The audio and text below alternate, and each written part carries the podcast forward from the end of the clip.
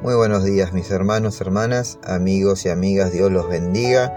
Qué hermoso y qué grato es poder encontrarnos una vez más para compartir un poco la palabra de Dios. Qué lindo que es poder encontrarnos, poder compartir, poder expresar nuestro amor hacia, hacia el Padre, devolverle un poco de todo el amor que Él nos da a nosotros. Señor, cuán grande y hermoso y paciente y perfecto es tu amor, papá. Señor, tu amor es una fuente inagotable de perdón, de misericordia, de bondad, de fidelidad. No hay nadie como vos, Señor. Cuando me miro al espejo, no quisiera reflejarme yo, Señor. Quisiera verte a vos. Pero sucede lo contrario. Cuando me miro al espejo veo que aún hay mucho de mí que debo entregarte. Mucho a lo que debo renunciar. Y es que lo intento, pero muchas veces pierdo en el intento porque lo hago en mis fuerzas, creyendo que, que solo voy a poder, que no necesito ayuda de nadie. Y es ahí donde comienzo a perder esa batalla. Me pasa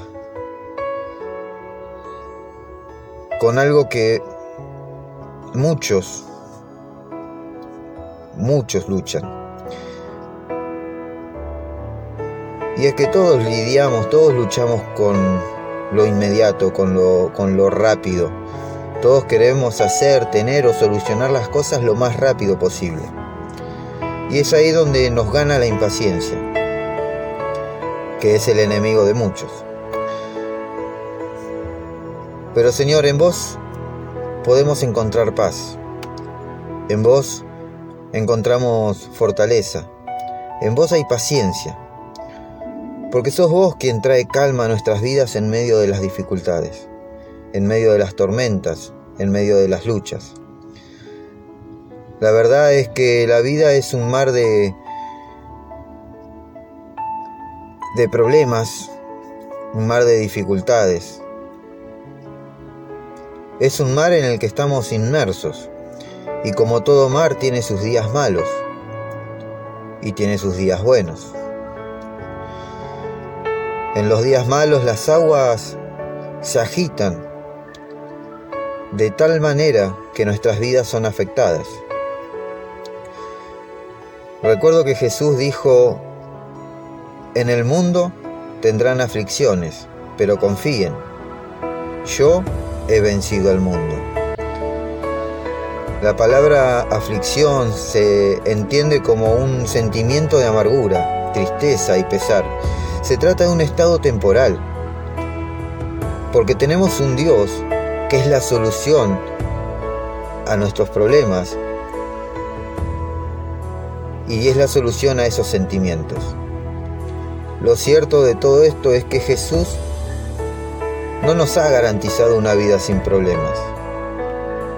Jesús nunca dijo que iba a ser fácil, pero dijo esto en la segunda parte del versículo de Mateo capítulo 28 versículo 20.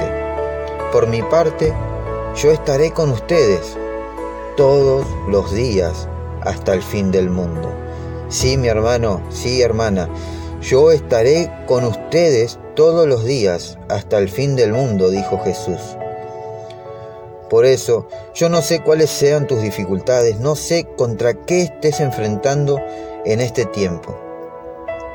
Pero recuerda que Jesús ya venció y que dijo estar con nosotros todos los días hasta el fin del mundo si estás en una sala de hospital, si estás privado de tu libertad, y hablo no solo de prisiones físicas, sino también de prisiones espirituales.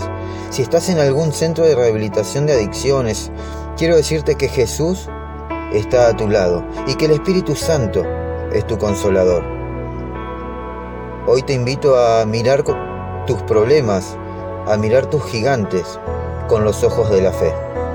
Y declarando en el nombre de Jesús, que todo gigante cae en esta hora, que todo temor abandona nuestra mente y que somos libres en Él. Y ya no hay temor, ya no hay tristezas y el gozo del Señor comienza a llenarlo todo. Comienza a llenar tu vida, comienza a llenar tu familia. Tu casa es llena y tu trabajo es lleno del gozo del Señor. Señor, llenalo todo con tu presencia, hermosa y bendita presencia. Señor, todo lo dicho, todo lo expresado por nuestra boca en esta hora sea hecho conforme a tu hermosa y perfecta voluntad. Te lo pedimos en el nombre de Jesús. Amén y amén.